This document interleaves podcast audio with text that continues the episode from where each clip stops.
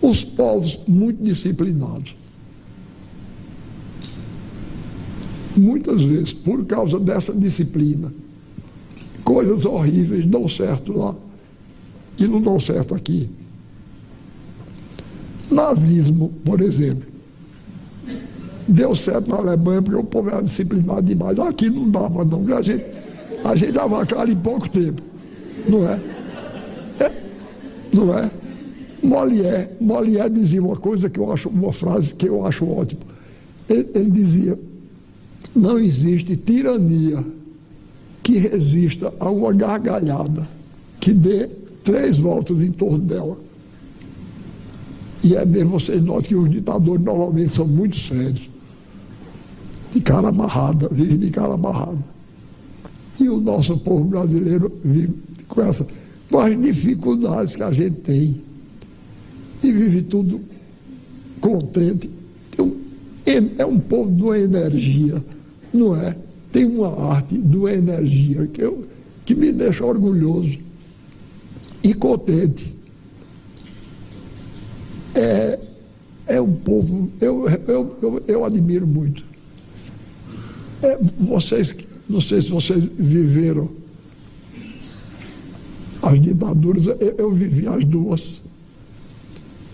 Estou falando da, da ditadura de Getúlio Vargas e da ditadura militar. Mas,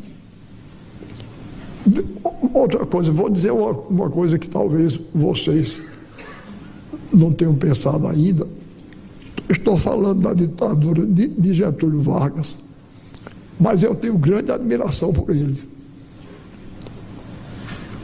Getúlio Vargas, ele tinha muito de ruim, o que ele tinha de ruim era o autoritarismo. Mas ele tinha uma coisa muito boa, ele tinha amor pelo país, procurava respeitar e que respeitassem a soberania nacional. E tinha uma preocupação com os mais pobres. Ainda hoje tem gente que não perdoa ele a legislação trabalhista. Que não existia, não. Não existia nada nessa linha. Na época, ele foi quem criou a legislação trabalhista. É, então Getúlio tinha essas, essa, mas no tempo, do tempo dele eu me lembro de uma história. O povo brasileiro é genial para inventar essas histórias, né?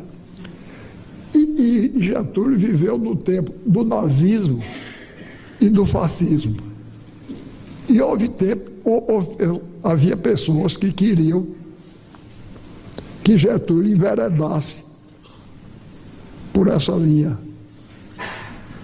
E o ministro dele, no tempo se chamava ministro da guerra.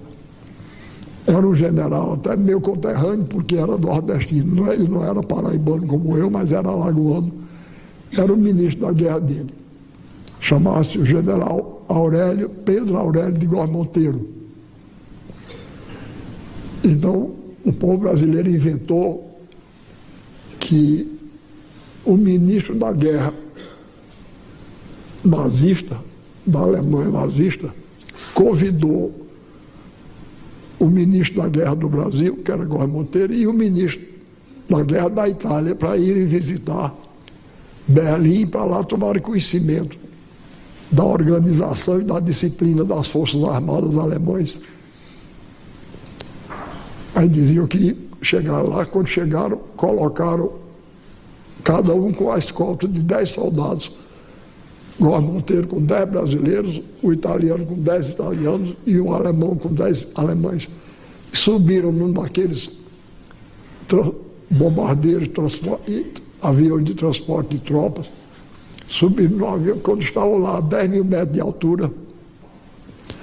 Aí o ministro da guerra alemão disse, eu vou dar a vocês uma demonstração da disciplina do povo alemão e do exército alemão. Aí disse, chamou um soldado lá dos dez dele, fez uma continência perfeita. Tá, pá. Aí ele disse, você ama a Alemanha? Ele disse, amo. Respeita o nosso filho Adolf Hitler? Respeito. Pois então, pule de cabeça aí, sem paraquedas. O soldado, tum, pulou.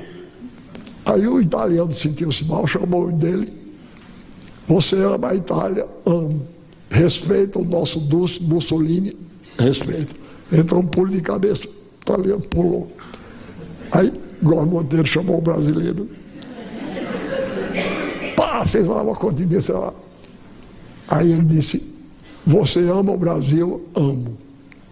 Respeito o nosso chefe nacional, Getúlio Vargas, respeito. Então pule de cabeça sem, parate... sem paraquedas. Ele disse: Mas é possível, nove horas da manhã tu já estás bêbado, góis. e é verdade, ele gostava mesmo. É possível, nove horas da manhã, Góis Monteiro já está bêbado. Bom, nada.